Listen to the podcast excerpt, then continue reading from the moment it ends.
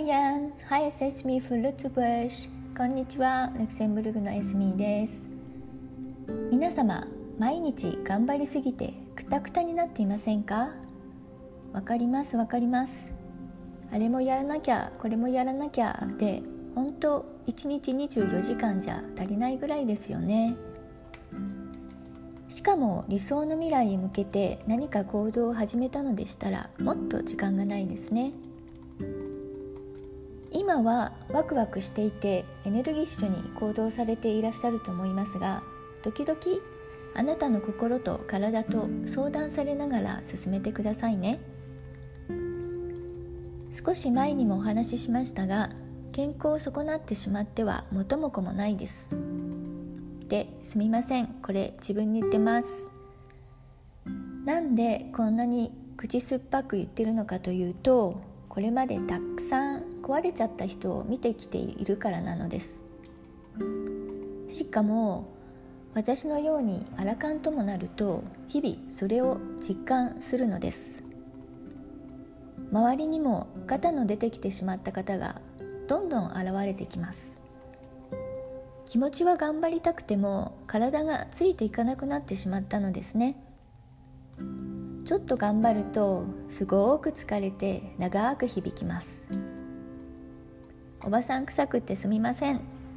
でも私と同年代かそれ以降または私よりちょっと前の方もぜひ心に留めていただきたいのと思ってあえて配信しています。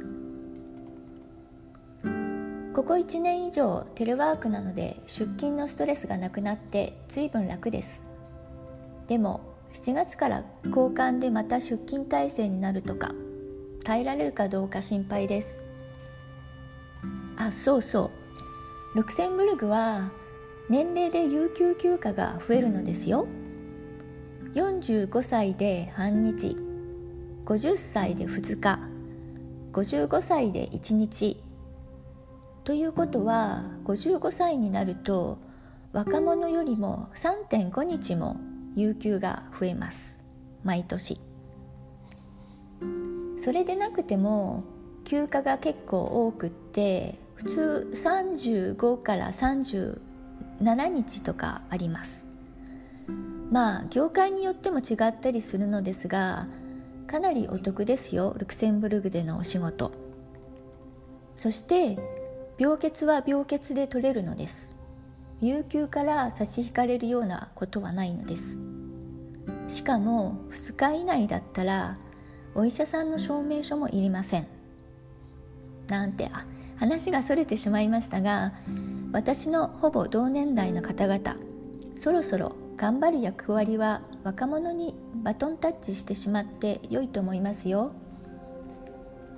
脇役に回って温かく見守りつつ彼らの未来に役立つようコーチングするのも人生の先輩でなければ務まらない重要な役割だと思います。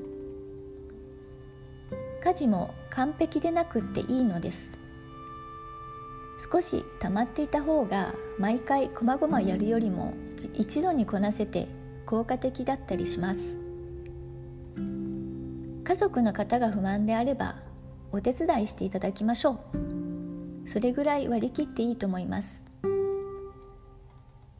疲れたなぁと感じたら思い切って休みましょう。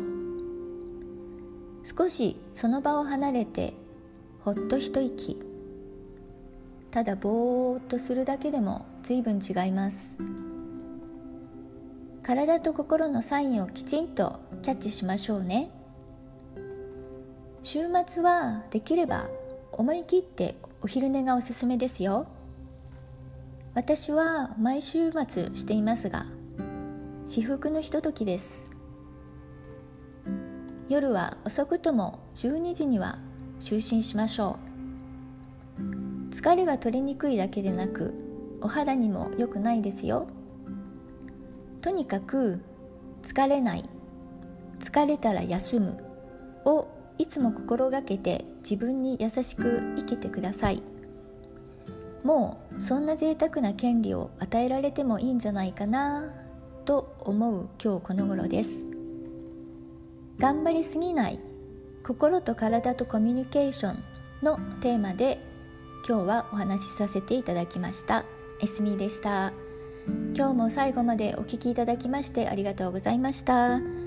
Bis next k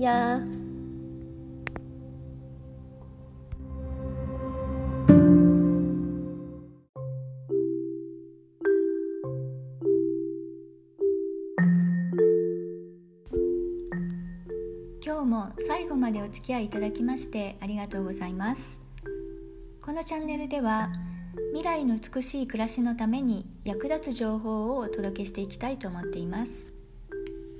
またチャンネルの詳細欄にはプロフィールも貼っておりますのでもしよろしければご覧いただけると嬉しいです。LINE の公式アカウントやブログのリンク先も載せております。お気楽にお越しください。何かお悩みのこととか困っていることがありましたらいつでも LINE にご連絡ください。皆様のライフプランに少しでもお役に立てれば嬉しいです。それではまた次回お会いいたしましょう。